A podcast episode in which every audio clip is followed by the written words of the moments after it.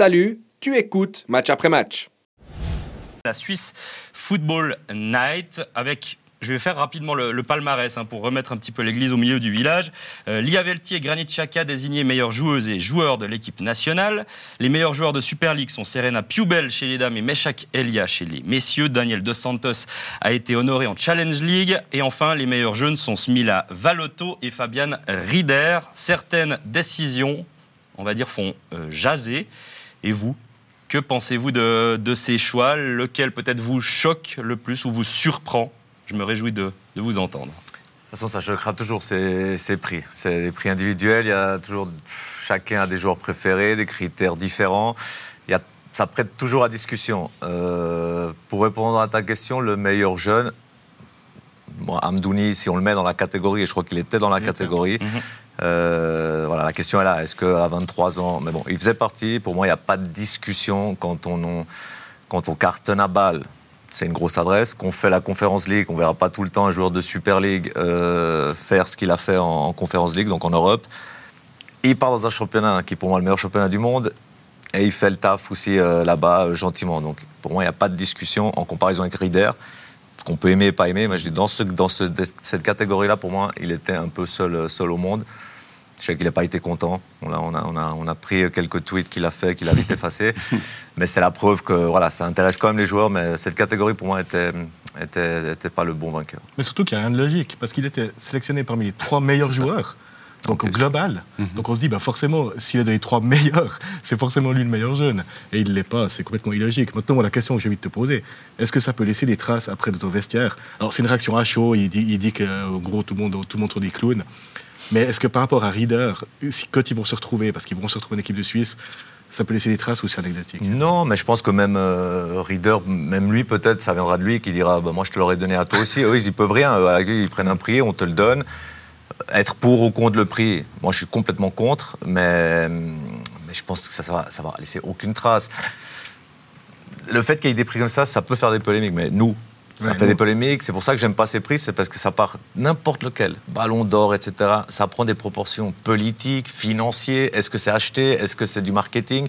Ça, c'est pour moi toute la preuve qu'il faut un peu balayer de ça.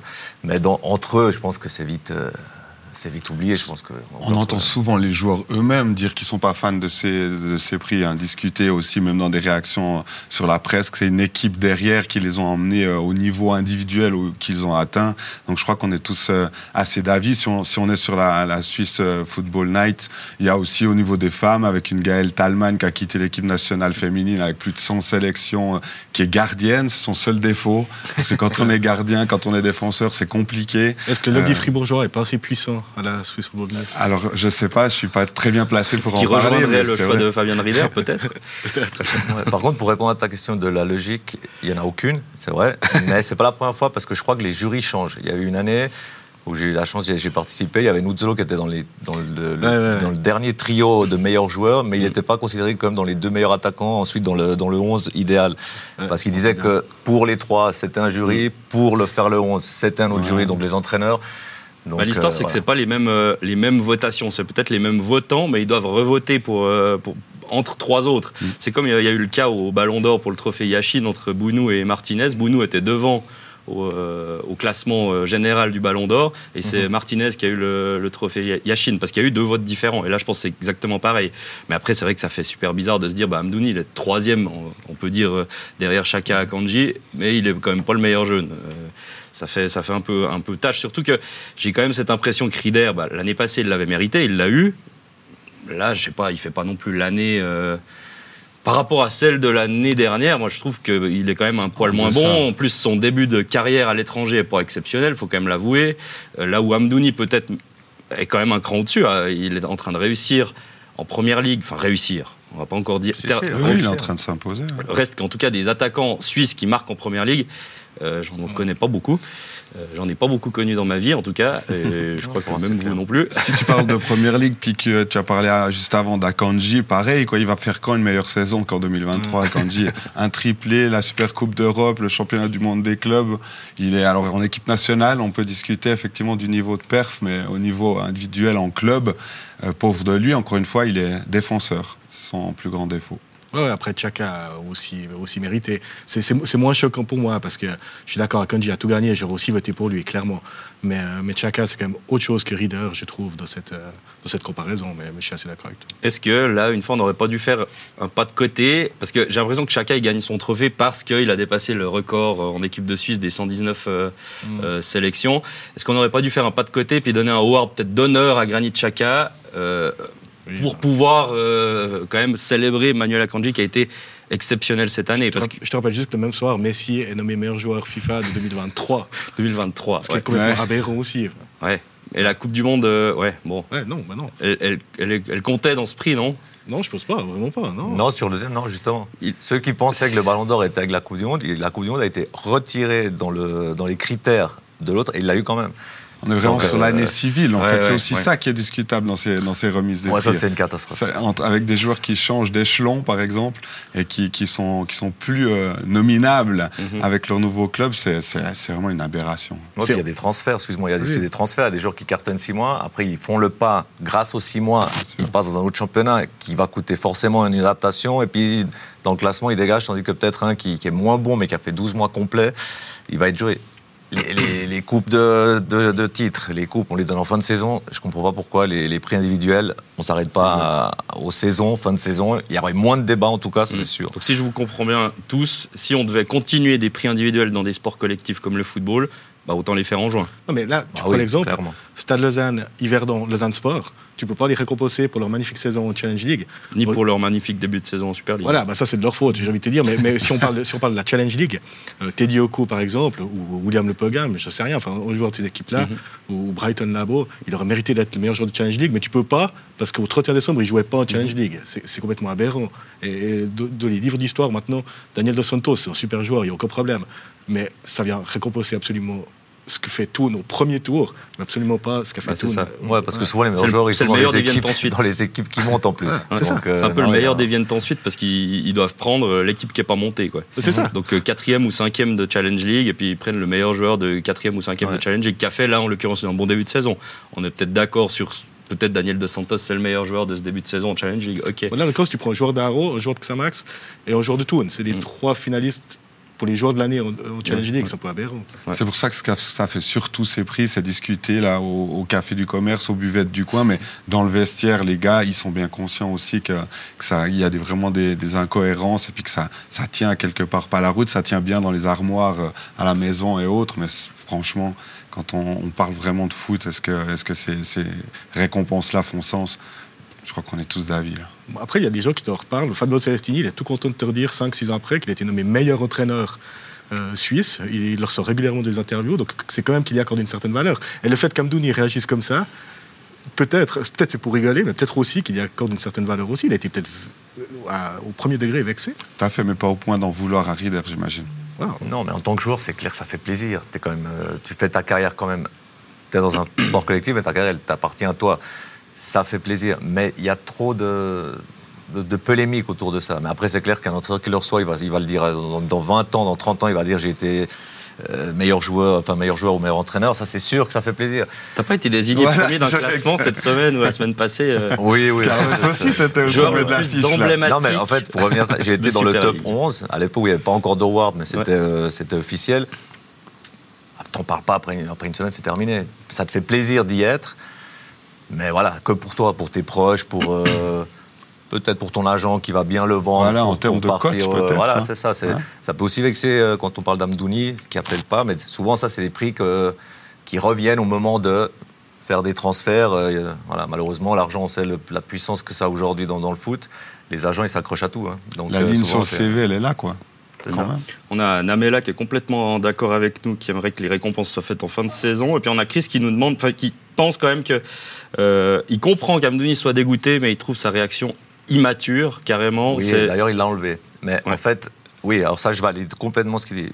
Après, ouais, la presse écrite, elle rigole pas parce que je crois qu'il l'a enlevé pas, elle n'est pas, elle, pas restée non plus 24 euh, heures. Donc ils l'ont vu, mhm. il l'a retiré. Donc le fait de le retirer, ça peut-être qu'il a pris conscience en disant je ne dois pas montrer mes sentiments parce que ça fait comme c'est des clowns, c'est mhm. de la mafia. on, rappelle juste, c'était trois émojis clown. Clown, voilà.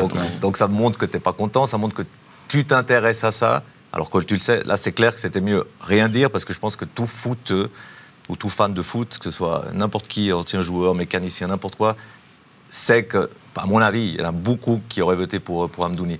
Et je valide complètement tu marques pas de points en montrant ton, ton dégoût. Je te remercie de signaler que Blick a été très réactif. Ah ouais, non, mais moi, ça m'a été parce qu'enlevé, mais je pense qu'il passe la journée dans, dans, les réseaux.